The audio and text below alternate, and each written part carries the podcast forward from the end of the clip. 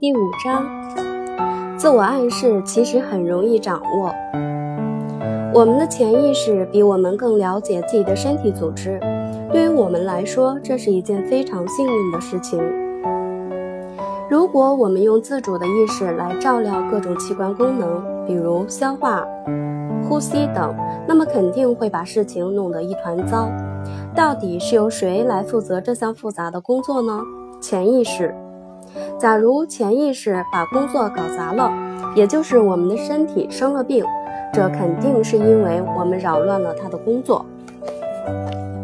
第一节，潜意识很容易控制。在解释了自我暗示的理论后，读者们肯定非常关心如何去实践。我们知道，我们的身体机制有我们的自我潜意识支配，服从每个暗示的命令。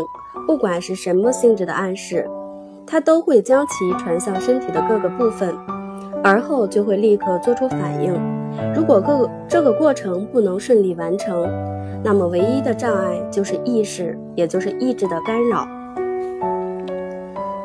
因此，我们需要弄清楚控制我们的自我潜意识的机制。换句话说，就是搞清楚什么是自我控制和如何进行自我控制。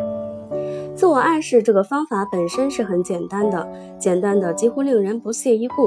这就好像那些看似复杂的问题被一语道破玄机，掌握法门。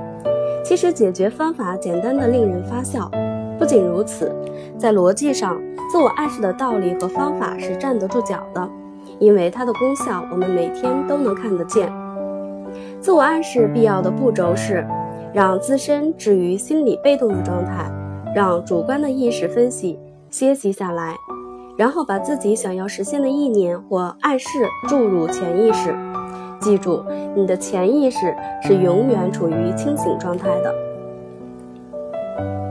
每天晚上，当你舒舒服服地躺在被窝里，并且处于这种迷迷糊糊的状态时，轻声。但是要清楚地重复某句话，这句话就是你要注入潜意识的内容。例如，每一天，在每一个方面，我正变得越来越好。不要太大声，只要自己听见就行，如祷告一般。每次重复这句话二十遍，或者更多遍。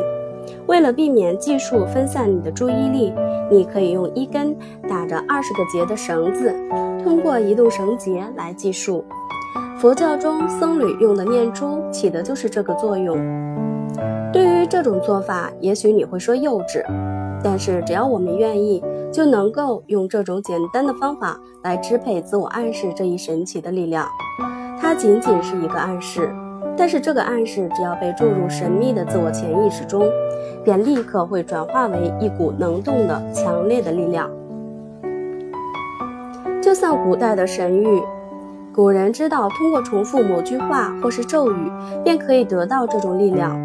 但这种力量通常是可怕的，被用于古代的禁忌中，保护共有或私有财产，惩戒那些违背规则的人。这种古老的神谕有着不可否认的影响力，其秘密之处就在于运用了暗示。是的，这种通过自我暗示而进行治疗的方法非常简单，它易于理解，同时也易于实践。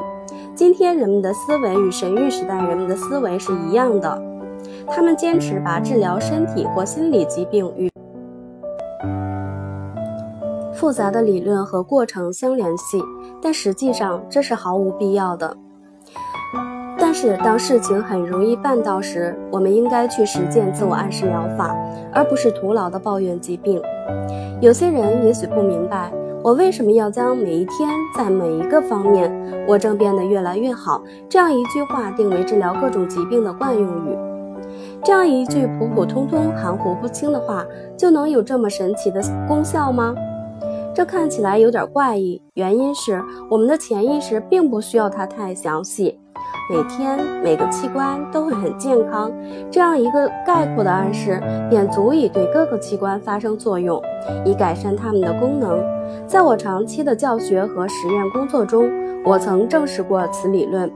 我曾见过很多病人在治愈了他们想要治愈的主要疾病后，一些几乎被他们遗忘的小毛病也随之被治好了。